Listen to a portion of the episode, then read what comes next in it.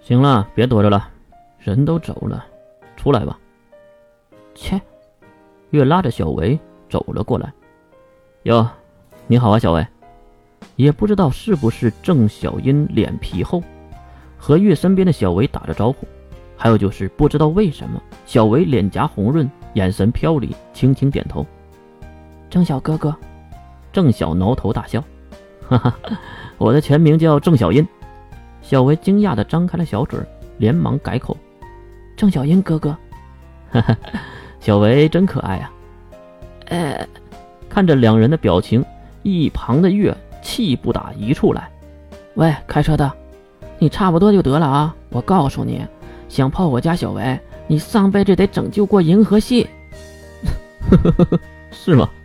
听得郑晓都笑了起来，然后又瞬间严肃。对了。刚才海玲说，很久之前启动了一个巨大的魔法，世界级别的，你有印象吗？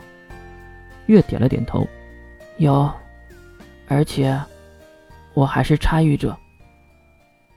啊！不仅是郑晓，就是这小维也有些惊愕。哎呀，其实就是为了封印一个旧时代的神的躯体，然后用来复活自己的丈夫做准备。一句话里不知道有多少的信息量，郑晓思考片刻，才问出了里面该问的。不是和我一个类型的神吧？月点了点头。海玲的丈夫，不会是那个人吧？月耸耸肩。有什么不能说的？就是西马游一，历史上最强的结界师，利用自己的身体封印了旧世界的神，拯救了人类。后来又设定了约束强者们的条约，《西马条约》。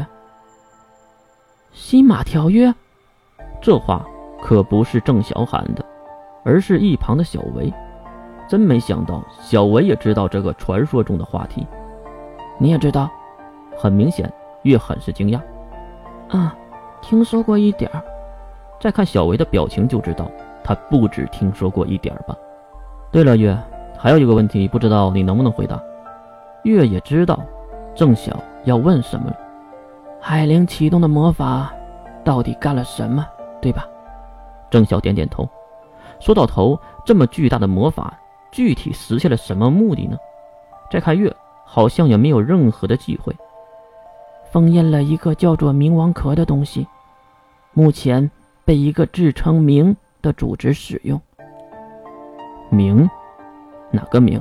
月拉起郑晓的手，在手心里写上了一个字：冥，冥界的冥，冥冥之中的冥。话说，你们这是在干嘛呀？一股酸溜溜的语调在一旁传了过来。说话的是一个男性，长相极为俊俏，头发和眼睛都是血红色的。血骨。郑晓表现得很惊讶。而血骨却一把推开了两人拉着的手。你装什么？已经到时间了。很明显，血骨还是对郑晓有敌意的。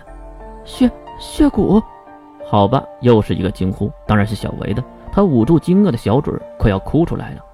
喂，瞧你把小维吓的！月急忙抱住小维，趁机卡油。月月同学，他他是血骨魔王杀血骨吗？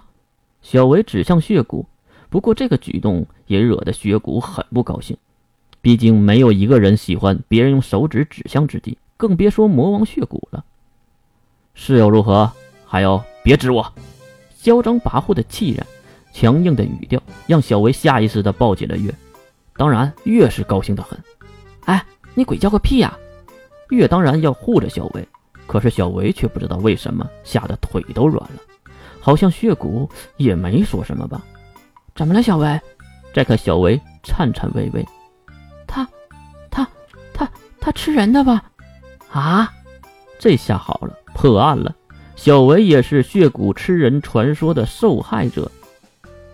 哼，你哪只眼睛看到我吃人了？啊！血骨可能是想解释，可是再看小维更加恐怖了，抱着月哇哇的哭了起来，嘴里还喊着对不起，对不起什么的。这下好了。就算是一旁的郑晓都用“都是你的错”的眼神看着他，虽然血骨很冤枉，不过还是被月狠狠地臭骂了一句。不知道哄骗了多久，小维才稳定下来。可惜的是，他还是不敢和血骨对视，真想知道小维家里把血骨说成了什么人。哦，不对，应该是小维家里把血骨说成什么魔鬼了。好了，既然这个丫头不哭了，月，我们还是办正事吧。新加联盟的船已经在海边等待了。好，那现在出发吧。趁着夜晚，我们得回来。三人刚要走，抱着月的小维有点懵。啊，船？什么船？我操！我怎么把他给忘了？